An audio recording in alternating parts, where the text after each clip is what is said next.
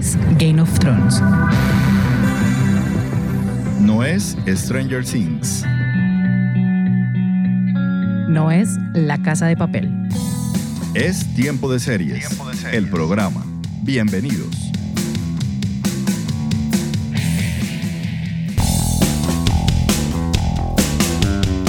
Seriefilas y seriefilos del mundo, maratoneras, empedernidas, consumidores de series. Yo soy Catalina Serrano, quien les da la bienvenida al final de temporada de Tiempo de Series, el programa.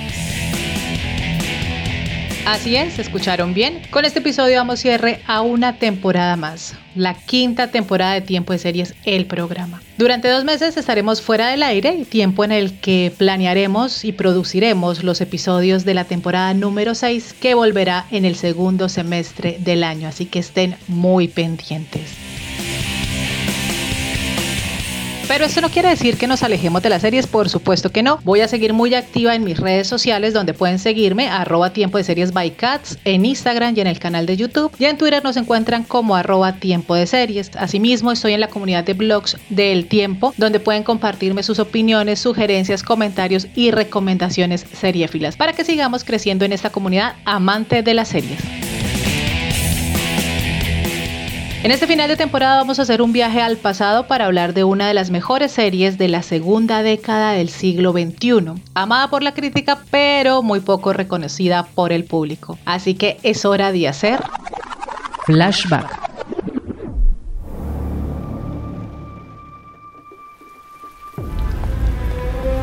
This work can be too much for people, even the best ones. It's just that somewhere, I don't exactly know how, something got lost.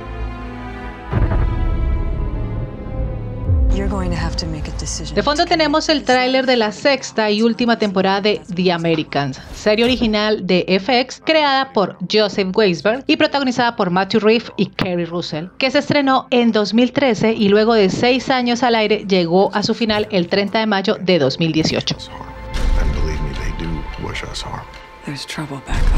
What are you talking about? Something came up. One of our couriers went over to the Americans. It's been a gold mine. We're gonna get the illegals here and all over the country based on what we're learning. The Russians are sitting down with us in public, negotiating this big treaty, but behind our backs, they're stealing our weapons and The our Americans sigue la vida de un matrimonio de espías soviéticos de la KGB que se ha infiltrado en Estados Unidos desde hace 20 años. Para los años 80, durante el gobierno de Reagan y la última época de la Guerra Fría, década en la que se ambienta la serie, Philip y Elizabeth Jennings, interpretados respectivamente por Matthew Reeves y Kerry Russell, han conformado una familia con dos hijos adolescentes y un estilo de vida muy americano que los hace pasar inadvertidos hasta de su vecino Stan, un agente del FBI.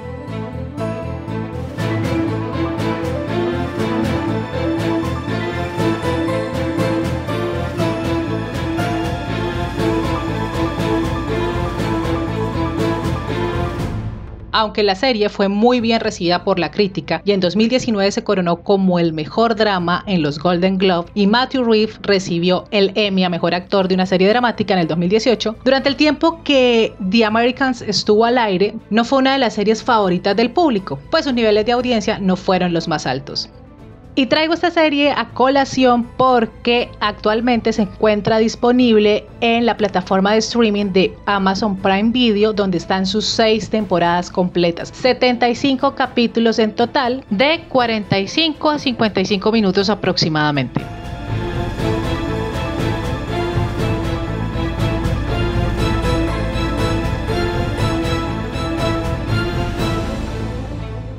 Y para hablar de The Americans he invitado a Juliana Baunza, que ya casi hace parte de los activos de este programa. Ella es comunicadora social y crítica de televisión que ha escrito en diferentes medios impresos y digitales en Latinoamérica. Juli, bienvenida a Tiempo de Series de nuevo y gracias por estar aquí. Hola, gracias por invitarme. Siempre que me invitas me pongo feliz. Ay, a mí también me encanta, siempre que estás acá y me encanta invitarte y te cuento pues que estamos en final de temporada. Este es el último capítulo de la quinta temporada de Tiempo de Series. Entonces, pues bienvenida a este cierre de temporada, final. Lo máximo, me encanta. Vamos a hablar con Juliana en general de las seis temporadas de The Americans, el legado de esta serie, si podemos decir que hay un legado, tal vez de la conversación saldrá algo. También vamos a hablar de ese reconocimiento tardío que ha tenido y además pues de dar razones para aquellos que aún no la han visto, como yo, y no sé si Juliana ya se la había visto, creo que no, que la vimos tarde, no la vimos durante su emisión, sino ahorita precisamente. Y pues aprovechando que está, como decía al principio del programa, en Amazon Prime Video disponible. Para arrancar, ¿qué le podemos decir a aquellas personas que aún no han visto The Americans y que piensan que, uy, hay un montón de series nuevas y por qué me voy a enganchar con una serie de hace ocho años, seis temporadas? ¿Qué le podríamos decir a estas personas? Yo les diría que confíen en las opiniones de expertas como tú y yo.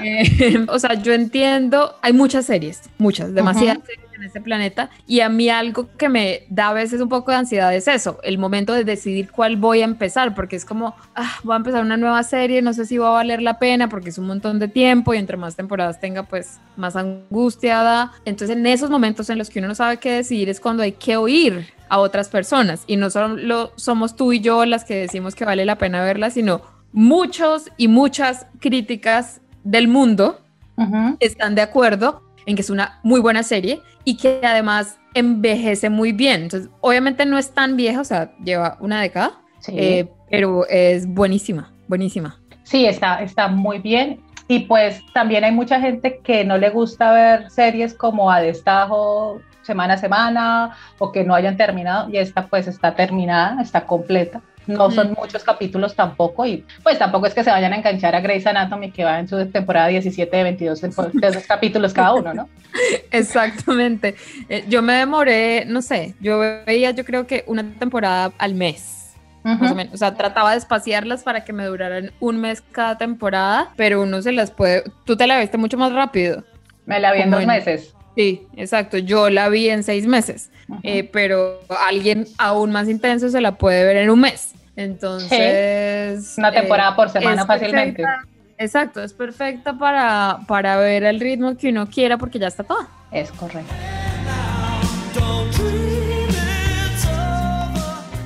Empecemos a hablar de los personajes. Y hay algo que tú mencionaste que voy a retomar y es que es una serie que envejece bien. Claro, no es tan vieja, son ocho años desde su estreno, pero son cinco años aproximadamente, cuatro años desde que finalizó. Y hay algo que me llama la atención, esta está recreada, como lo mencioné al inicio del programa, en los años 80, final de la Guerra Fría, gobierno de Reagan, Estados Unidos, y que me gusta mucho es que son los 80, pero la serie en ningún momento apela a la nostalgia. Si bien la música está muy bien y son los éxitos de los 80, aquí están muy bien montados con las escenas de acción que tenemos, ¿no? Sí, y a mí algo que me encanta es eso, que son los 80 no idealizados, porque muchas veces cuando, no sé, una película, una serie ocurre en los 80, es como los 80 de cachivaches, los 80 de disfraz de piñata, ¿sí? Como que todo el mundo está disfrazado de los 80 y en los, en los americanos muestran que la gente se vestía normal también, o sea, de vez en cuando sí, no sé, chaqueta con hombreras, pero no era que todo el mundo tuviera el copete alf todos los días del año, ¿sí? O sea, ni las sombras de neón, pues las mujeres. Exacto, entonces es, y como que, no sé, hace poquito una amiga me decía como, oye, me parece tan inmunda la decoración de la casa de ellos, o que, que queda tan horrible, toda normal, y yo sí, pues porque se supone que será una familia normal, ¿sí? O sea, no es una decoración, no es salvado por la campana, ¿sí? Como todo neón, no, es la casa de una gente normal gringa en los 80. Entonces es como esa visión realista de los 80. Total. Eso me encanta y yo siento que le puede gustar a la gente, así como tú dices, a la gente que le gusta la acción y también a la gente que le gustan las cosas un poco más de, uff, personajes con profundidad. Sí, porque además de la, pues de la trama de estos espías, que son un matrimonio, espía de la KGB, misiones contra el FBI, pues digamos que eso sí está presente, obvio, durante toda la serie, pero también esto es un drama familiar, ¿no? 100% es, o sea, la serie te atrapa diciendo, es una, un drama de espías, ¿sí? Pero realmente lo que es es una historia sobre un matrimonio, sobre lo que significa estar casado, lo que yo me imagino que debe ser estar casado y yo mientras veía decía, ay Dios, menos mal. Porque hay momentos muy chéveres y muy lindos, pero también hay momentos de mierda y cada uno les daba mierda al otro y es como, no soporto a este man, no soporto a esta vieja. Claro. Y los dramas para hacer en todo. Exacto, y para ser espías y andar matando gente y andar haciendo, corriendo de un lado para otro, tienen unos problemas muy comunes y corrientes. O sea, como que sus peleas son, en últimas, peleas de esposos. Como Claro, las de sus hijos esposo. adolescentes. Exacto. Y yo no tenemos plata para las cuentas de este mes. Exacto. Yo vi la serie con mis papás y ellos me decían eso, como esa pelea todo el mundo la ha tenido, ¿sí? Como que discutían por algo y era como, porque mi mamá cuando la empezó a ver dijo como, ellos pelean como una pareja de verdad y yo le dije, es que ellos son una pareja de verdad de la vida real y ya, ah, pues con razón. Y yo, Claro, porque es que además la química entre Kerry Russell y Matthew Reeves pues es verídica porque además de ser muy buenos actores en la serie terminaron enamorándose y terminaron siendo parejas y, y son actualmente esposos. Exactamente, y eso se nota, o sea, se nota que en la primera temporada cuando todavía no eran pareja oficial, Ujú. se gustaban, ¿sí? Se nota sí, que sí. se gustan. Y cuadra muy bien con la primera temporada porque en la primera temporada ellos están casados en teoría, pero no son una pareja realmente. Entonces ahí es como que se empiezan a enamorar y cuadra perfecto. Y ya luego cuando ya son un matrimonio es como, sí, les creo 100% todo, 100%. Claro, claro, y porque aunque la serie nos los ubica de una vez en los 80, a medida de que avanza nos va mostrando flashback de cómo fue que ellos entraron a la KGB, cómo fue que llegaron a Estados Unidos, y para el momento que arranca la serie ya llevan más de una década juntos, ¿no? Pero hasta ahora es que se está sintiendo como ese apego porque en la fachada del matrimonio y hasta los hijos son fachada. Exactamente, o sea, como que ellos empiezan como, bueno, sí, se supone que estamos casados, pero realmente eran, son compañeros de trabajo. Ujú. Y es en la primera temporada en la que pasa algo que los une y es como, ok, bueno, tratemos de ser una pareja de verdad. Y esos dramas, o sea, obviamente a mí el drama de espías y la cosa me encanta y soy como, ay, lo- no, los van a atrapar. Pero ese, ese dramita de matrimonio era lo que me hacía agua a la boca. Yo era como, uy, le va a pillar que se habló con el otro. Es cierto. Buenísimo. Y algo que mencionas de los espías, a mí me gustó también mucho de la serie, es que no romantiza el papel de los espías, ¿no? Que por ejemplo como series como Alias o pues, nada más James Bond, que uno dice como, ay, tan bacano ser espía, sí, y aquí es como, no, no es tan chévere. O sea, porque Horrible, pésimo trabajo. O sea, primero que todo, los espías necesitan armar un sindicato porque sus condiciones de trabajo pésimas, pésima seguridad laboral. horarios de trabajo 24/7. Horrible, horrible. Es una carga muy horrible, realmente. Y es lo que tú, o sea, es, es una visión no romantizada de todo. Sí, sí, sí, a mí me encantó De los eso. 80, del matrimonio, de ser espía, que no es algo cool, no es ir a tomar martinis y ya. Sí, porque Eh, si bien las pelucas y los disfraces está- aquí están muy bien. Muy bien. A mí me encantaba verlos disfrazados todo el tiempo. Además es que se ponen unas gafas y ya son otra persona. Me encanta. si bien es muy chévere ver esto, uno también va viendo a medida que avanza la serie cómo se van desgastando los personajes con su trabajo, ¿no? Porque además empezaron con un ideal de una Rusia o de una Unión Soviética, la URSS, que para el momento en que va finalizando la serie ya no es lo que ellos estaban pensando. Exacta, o sea, es, les toca el momento antes de la caída de un régimen. O sea, obviamente tiene que ser súper emocionante ver también la historia del momento de una caída, como la caída de la Unión Soviética. Pero esos años antes de son clave, así como ver una serie sobre los años antes del nazismo, ¿sí? Es como Sí. todo lo que estaba pasando para que ocurriera esta cosa tan importante. Entonces es verlos a ellos como abriendo los ojos, Sí, eso me gusta mucho. Sí, porque no es ni 100, o sea, la serie no es ni 100% apoyo a Estados Unidos, que o sea, también es súper crítica con Estados Unidos. O sea, básicamente lo que la serie dice es, los dos son Malos. malos, potencias horribles que mienten y que se aprovechan de la gente que cree en los ideales que les vendieron. Sí, Entonces, es ver eso y obviamente ese desgaste del trabajo de ellos es como, ay, no, yo solo quería que se fueran de vacaciones y que fueran a un spa". Sí, porque ni siquiera volver a Rusia me parecía una buena opción. Yo decía, no, sí, no van a sí. encajar. exacto. Llevan mucho tiempo fuera, no van a encajar. Obvio, ellos están acostumbrados a ropa más linda, Que además hay, más colorida. hay un momento que yo creo que la decisión que toma Elizabeth en la quinta temporada, al final de la quinta temporada, cuando ya tiene decidido un montón de cosas, echarse para atrás, está porque ve su guardarropa y su zapato y dice como, no, no, No, no voy a dejar mis botas.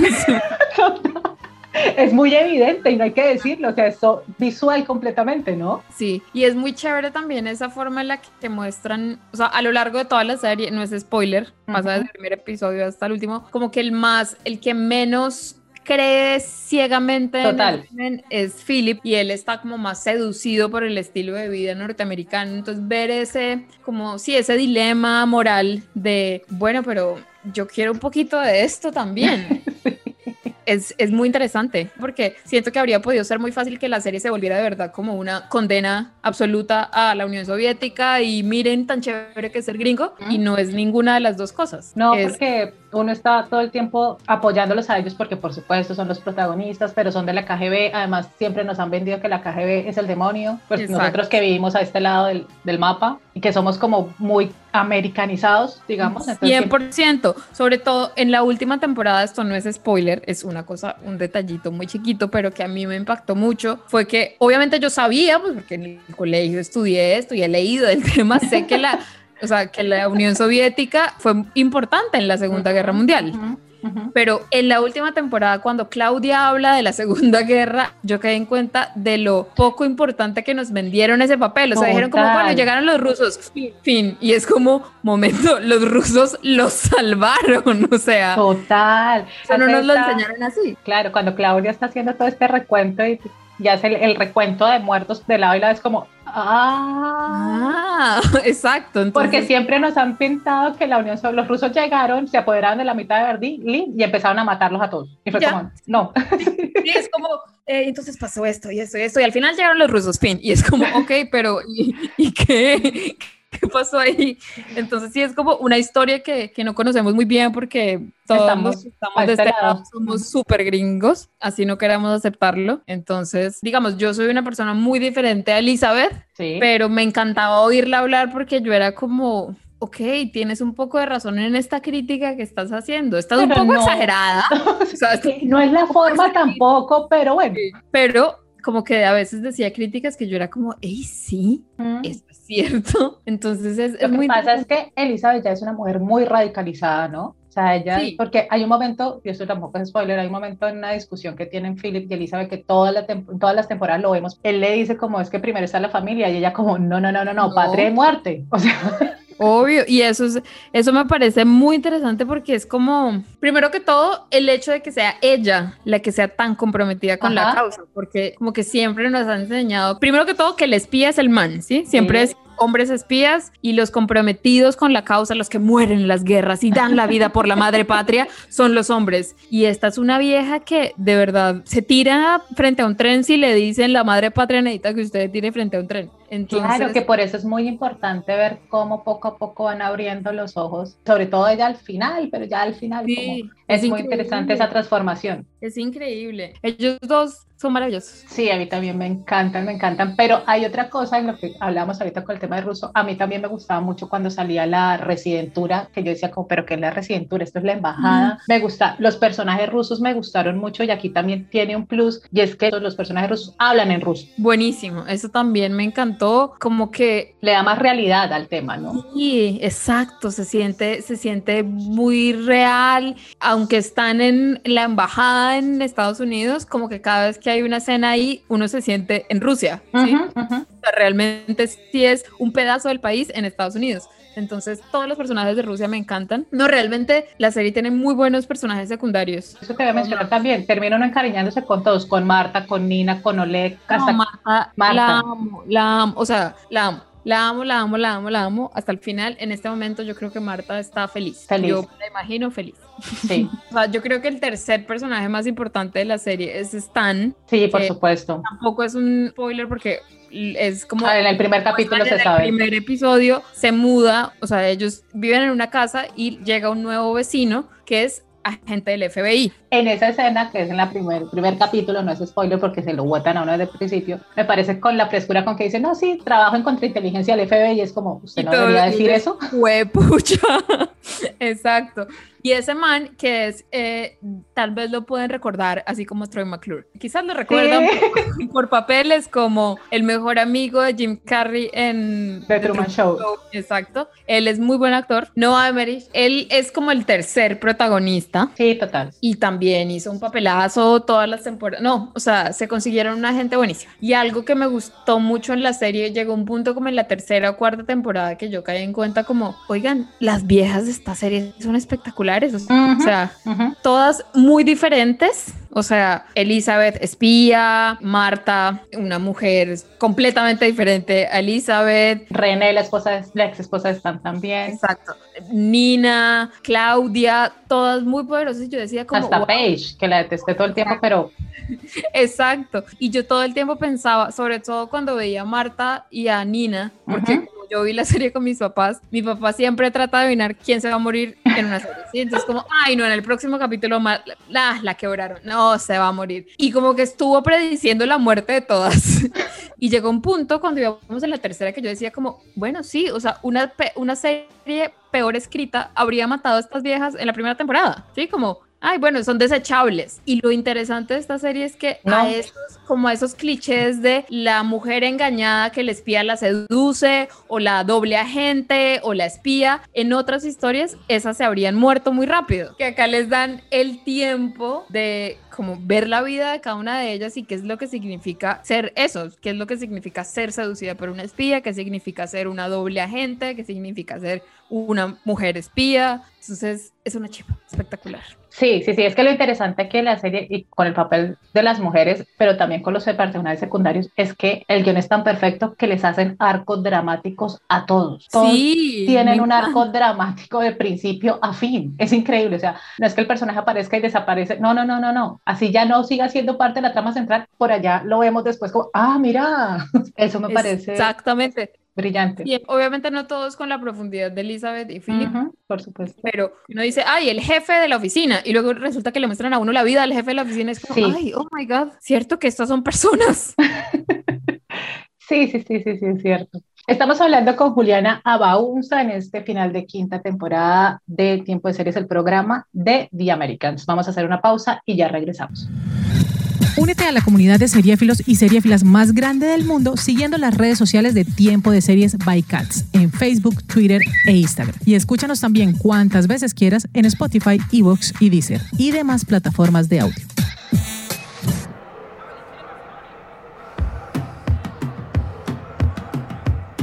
Regresamos a Tiempo de Series, el programa. Hoy estamos hablando de The Americans porque en Amazon Prime está completica, las seis temporadas, son 75 capítulos que se pueden ver a disposición on demand como ustedes quieran. Entremos un poquito a hablar de estos personajes porque a mí me pasó algo y es que yo me enamoré como de todos. La verdad es que le hice mucha fuerza a la KGB todo el tiempo.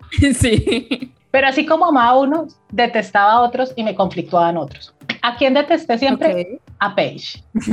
No la soporté nunca, nunca, pero claro, creo que no empaticé nunca con ella por el momento que ella está viviendo y es que evidentemente los adolescentes son así. Sí, sí, creo que es eso. Y, y, es un adolescente, o sea, como todos los adolescentes, soy rebelde, pero pues... Pero ni sé por qué. Exacto, y para ser rebelde, o sea, normalmente es como, soy rebelde, voy a pintarme las uñas de negro y a romper cosas y oír rock. Es, en este caso, pues, vas a ser rebelde con unos papás comunistas ateos, asesinos, entonces la forma de ser rebelde es ser cristiana. Y entonces es muy raro porque es como una china y toda ñoña. ay, no, los papás son demasiado cool y tú eres una Pero todos los conflictos, o sea, ella, yo no la odiaba, o sea, obviamente, pues no, no era que dijera, uy, qué chimba, quiero ser Paige, eh, pero me encantaba todo el conflicto de ellos cuando hablaban de ella, o sea, era como, oh, ¿qué vamos a hacer con esta peladita? Y es como, ok, tú ya podría estar drogándose o algo y te estás quedando porque va a misa. Porque se quiere bautizar. Sí, sí, sí. Sí, sí es, como, de acuerdo. ¿Qué hizo tu hija? ¿Abortó? ¿O no sé, se drogó? ¿Está en la cárcel? No, quiere bautizarse. Ese es el insulto más grande. Increíble. Sí. Y otro de los personajes, y los personajes que me conflictuaban eran Gabriel y Claudia, que son los contactos de Elizabeth y de Philip con la KGB, y quienes son los que les dicen estas son las operaciones que hay que hacer, que ellos son Margot Martindale, que me la amo por su papel también de Bella en Mrs. América, y Fran Langela, que es hace de Gabriel. Lo me conflictuaban porque, claro, que era lo otro que se ve ahí, es la familiaridad que ellos tienen, por ejemplo, con Gabriel, ¿no? Que salen como de su familia, de su familia fachada, que igual son sus hijos y todo lo demás, pero también aquí hay una, es su familia y es su vínculo con Rusia. Exacto. A mí me encanta. Sí, es como, como relaciones de papás e hijos. Entonces es como, es como si Claudia fuera la mamá que los jode y Gabriel es el que los trata lindo y ellos entonces pelean con el uno y cuando están de pelea con el uno entonces también con el otro. Eh, y ellos son personajes muy complicados, sobre todo porque como son espías, pero son espías de una generación antes de ellos. O sea, estos sí son 100% hasta la muerte y hasta el final. O sea, no hay espacio para duda porque es una gente que creció en medio de la guerra y sin nada de comer. Entonces es como no, momento, o sea, acá no hay opción, no puedo dudar. Entonces, como esa generación es más dura que Philip y Elizabeth, entonces ellos ven esos momentos de debilidad de Philip y Elizabeth como, como debilidad, ¿sí? Como, ay, estos jóvenes de ahora ya no soportan ya nada. No soportan nada como llevan trabajando hasta las 5 de la mañana todos los días, déjenlos en paz. Entonces sí es como que cuando Philip y Elizabeth están bien con ellos, uno está bien con ellos. Y cuando Philip y Elizabeth están peleando con ellos, los odia también. Maldito, maldito Gabriel y maldita Claudia, porque tiene que tratar así a Philip y Elizabeth. Sí, sí, sí, sí, sí, es cierto. Creo que ahí es donde está el conflicto con esos personajes. La serie, hay que decirlo, es una serie que se cocina a fuego lento y por lo general cada temporada aborda una problemática y una misión en concreto. Entonces hay personajes que se alargan en, en su momento en pantalla. Y así como los, como Philip y Elizabeth establecen estas relaciones, pues uno como espectador también termina involucrado con esos personajes que uno sabe que pues la van a llevar porque están vinculados con esto. Sí, y eso también, eso es otra de las cosas que también me gusta de la serie, que es como, o sea, obviamente uno le hace barra a Philip y Elizabeth, pero la serie no oculta que ellos hacen mucho daño, ¿sí? Total. Eh, y les pesa en la conciencia y bla, pero cada vez que matan a alguien que no tiene nada, que no es un espía, sino como, ay, de malas, el portero que estaba cuidando el sitio y tocó matarlo, es una persona y e inevitablemente la serie, otra, o sea, como otra película o otra serie sería como, ay, bueno, ya, siguiente escena, otro capítulo, adiós. En The Americans es como dos capítulos después, es como, ah, ¿te acuerdas del celador que mataste? Ah, mira, resulta que tenía familia, mira, aparece en el periódico y uno es como, no, era una persona, obvio. Entonces, como que sí, obviamente uno empatiza con Philip y Elizabeth, pero también es súper importante que la serie le muestre a uno el daño y, y, y cómo vuelven nada a la vida de las, las personas que se les atraviesan en el camino.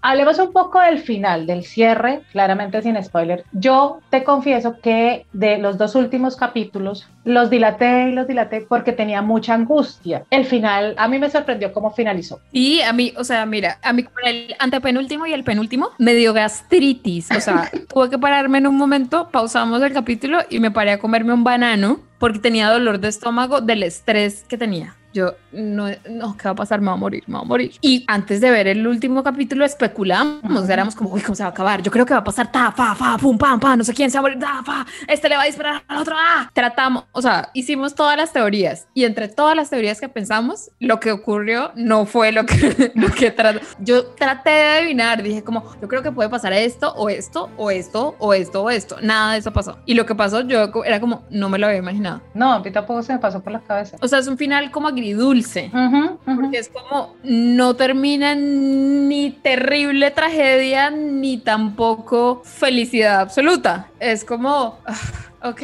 y, para, y una serie que tiene tanta muerte es como, no sé, es, no sé cómo decirlo sin spoiler mucho, pero... Yo pensé que iba a haber más acción. Yo, yo pensé que iba a haber balacera y ocho muertos, me imaginé que todo el mundo iba a morir. Persecución, los policías para un lado, para el otro, tal, no sé qué hablar, y pues no. No, no, pero la conversación, sin spoiler, la conversación es fantástica. No voy, decir, no voy, a decir, dónde, pero la conversación entre Philip, Elizabeth y Stan. No, es fantástica. Son 10 minutos, dura esa ah, escena. Eso es una obra de teatro. Espectacular, uh -huh. espectacular. Yo gritaba, o sea, hablaban y yo, ¡ah! No lo puedo creer.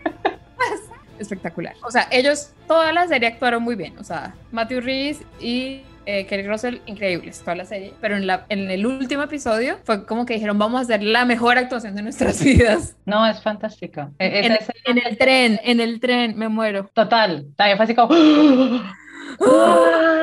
Increíble, increíble. Y que el, el final, si bien cierra algunas tramas, deja muchas preguntas. O sea, Muchas preguntas. no, no te da un final así como, y vivieron felices para siempre, Sí. y esto fue lo que pasó, o todos murieron. No, no, es como, la vida. Es como, Ujú, Exacto, es como, ah, el punto de eso es la incertidumbre, pues ahí tienes la incertidumbre, adiós. Sí, y esa escena que mencionas entre Stan Elizabeth y Philip, impresionante, cargado con toda la emocionalidad del mundo, que además eso es lo otro que me gustan de los personajes, no solo en el final, sino que la emocionalidad de cada uno es muy diferente y es muy bien manejada. Y para poder hacer esa escena en un final de temporada, esa escena dependía de que en las cinco temporadas anteriores los personajes y las relaciones entre ellos estuvieran sólidamente armadas. Total, total, Si total. no, pues una escena ahí de tres personas hablando a uno no le va a importar, pero entonces uno entiende el punto de vista de cada uno de los tres y es como, "Ah, se me rompe el corazón por todos, los amo. que no pueden ser amigos y ya. Juli, para finalizar, lo mencionamos al principio, yo no había visto la serie en el 2013, no tengo ni idea, de verdad no sé, es más, no recuerdo ni por dónde se metía. Yo tengo un recuerdo de haber escuchado The Americans en los Golden Globe del 2019 cuando se ganó, Mejor Serie Dramática y en el 2018 cuando Matthew Rhys ganó Mejor Actor Protagónico y hasta me acuerdo que dije como, pero ¿cuál es esa serie? Sí, sí, a mí también. O sea, yo la empecé a identificar con- cuando él ganó eh, el Emmy a Mejor Actor. Ujú. Yo dije, ay, este man, ah, esa serie, ya. Y ese año, en todas las listas, como que Ujú. a final de año, todos los blogs y las revistas que yo sigo, en todas, pues sacan eh, lista de lo mejor del año. O sea, en casi todo estaba de primera, es la última temporada, o de segunda, ¿sí? O sea, estaba en todos los tops que yo vi. Yo dije, pues si están todos los tops y se ganó estos premios, pues debe ser buena, pero dije, bueno, la voy a ver en algún momento. Pero sí es como una serie que fue muy. Bajo no- perfil. Sí, como que no siento que haya sido subvalorada porque igual ganaron premios y como que la crítica la, La crítica la amó, lo que pasa es que no tuvo como el reconocimiento de la audiencia. Sí, exacto. Y yo siento que es porque es una serie, o sea, como que la gente que espera solo drama de espías y balas, entonces debe decir como, pero este drama matrimonial, ¿qué? Y entonces como que quizás mucha gente la empezó a ver así y, es lenta. Sí hay que parar muchas bolas. Entonces sí, sí siento que no es una serie. Obviamente no sé si la van al mismo tiempo de Breaking Bad, que es solo tas, tas, tas, emoción pura.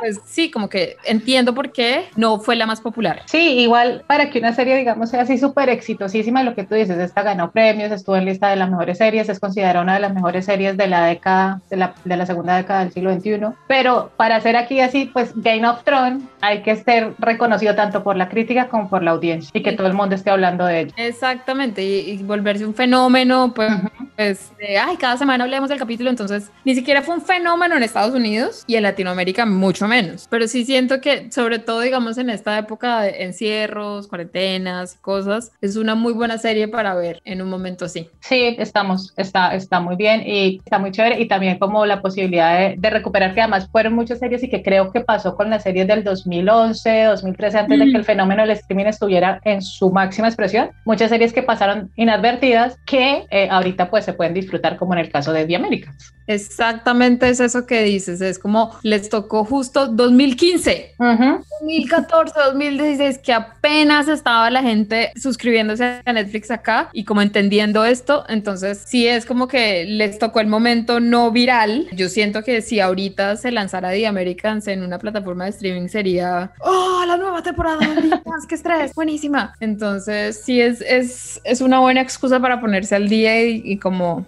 decir, ah, bueno, estas que me faltan, mis tareas, las haré. Así es. Pues Juli, como siempre, un placer. A mí me encanta tenerte en tiempo de series y hablar de lo que tanto nos gusta, que son las series de televisión. Gracias por invitarme, me encanta. Además, hablar de American, feliz. Pues Juli, espero tenerte nuevamente ya en la sexta temporada. Ya miraremos qué estamos viendo en conjunto, porque yo a veces me pego a lo que tú estás viendo. Yo también reviso a Juliana. Ujú. Ustedes, si quieren, también en su cuenta de Twitter, arroba Juliana Baunza, ahí ella tiene un hilo gigante, fantástico con las series que ve mes a mes. Entonces pueden encontrar recomendaciones de parte de ella. Asimismo, en su blog escribe sobre las series que está viendo. Entonces tienen de dónde buscar recomendaciones. Gracias. Gracias, qué emoción. Ya quiero, a ver, intriga de que, de que hablaremos la otra temporada. Yo creo que podemos estar hablando de Mad Men, que sé que la estás viendo, yo la voy a empezar a ver. Eh, sí. Y la otra, yo creo que también podríamos estar hablando, no sé, voy a especular, Mer of Easttown.